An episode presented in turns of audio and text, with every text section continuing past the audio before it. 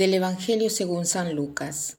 Un día en que Jesús, acompañado de sus discípulos, había ido a un lugar solitario para orar, les preguntó, ¿quién dice la gente que soy yo?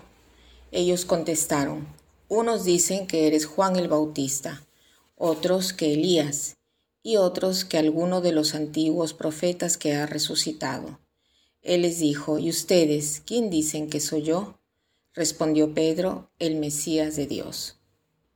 Jesús se encuentra en un lugar solitario orando y tantas veces nos sorprendemos porque pensamos que si Jesús es Dios, ¿por qué ora? Justamente este es el misterio de la Trinidad. Jesús es Dios, pero no es el Padre ni es el Espíritu Santo. Orar quiere decir entretenerse con las personas divinas. Por lo tanto, también Jesús se entretiene con el Padre y con el Espíritu Santo. Nosotros, por lo general, conocemos solo un tipo de oración que es la oración de pedir o de agradecimiento a veces, pero más que nada de pedido. Vamos a la iglesia con la lista como si fuésemos a hacer el mercado, con nuestros deseos, nuestras necesidades.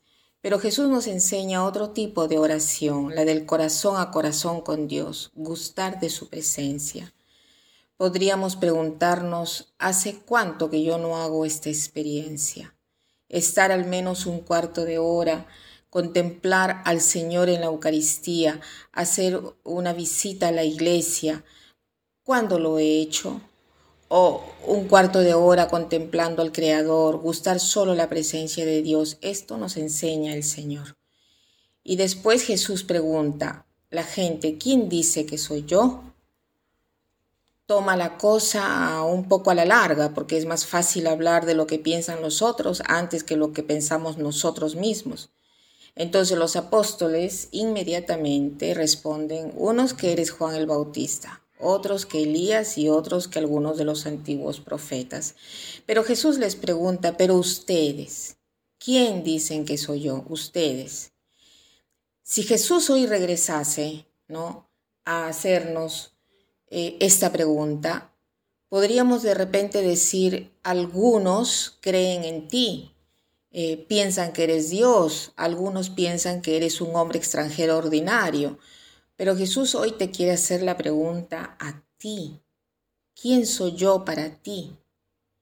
¿Y qué cosa responderemos? De esta respuesta depende un poco la importancia de nuestra vida, porque si no ponemos a Jesús en el centro de nuestra vida, quiere decir que ponemos a otro Dios que no es el Dios verdadero. Entonces, si no ponemos a Dios en el lugar que le corresponde, nada estará en su lugar. Si Dios no está en el primer lugar, nada estará en su lugar.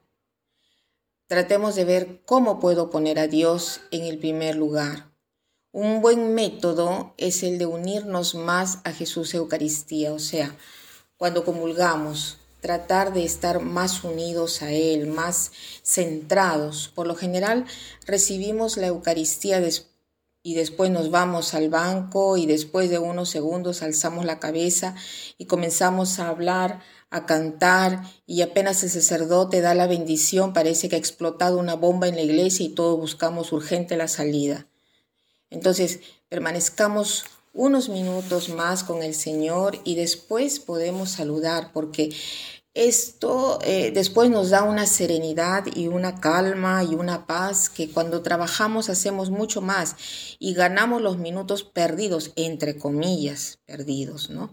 Entonces hagamos el propósito de hacer mejor la comunión, que cuando recibimos a Jesús en la Eucaristía hagamos un agradecimiento un poco más largo de estar en su compañía.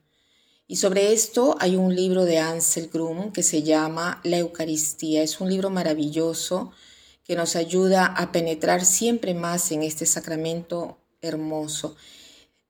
Si viviésemos verdaderamente la Eucaristía, nuestra vida se transformaría en breve tiempo y nos convertiríamos en un don para los demás. Para terminar, quiero citar esta frase de Papa Francisco que dice así, La Eucaristía es Jesús mismo que se dona íntegro a nosotros. Nutrirse de Él y vivir en Él mediante la comunión eucarística. Si lo hacemos con fe, transforma nuestra vida, la transforma en un don a Dios y a los hermanos. Que pasen un buen día.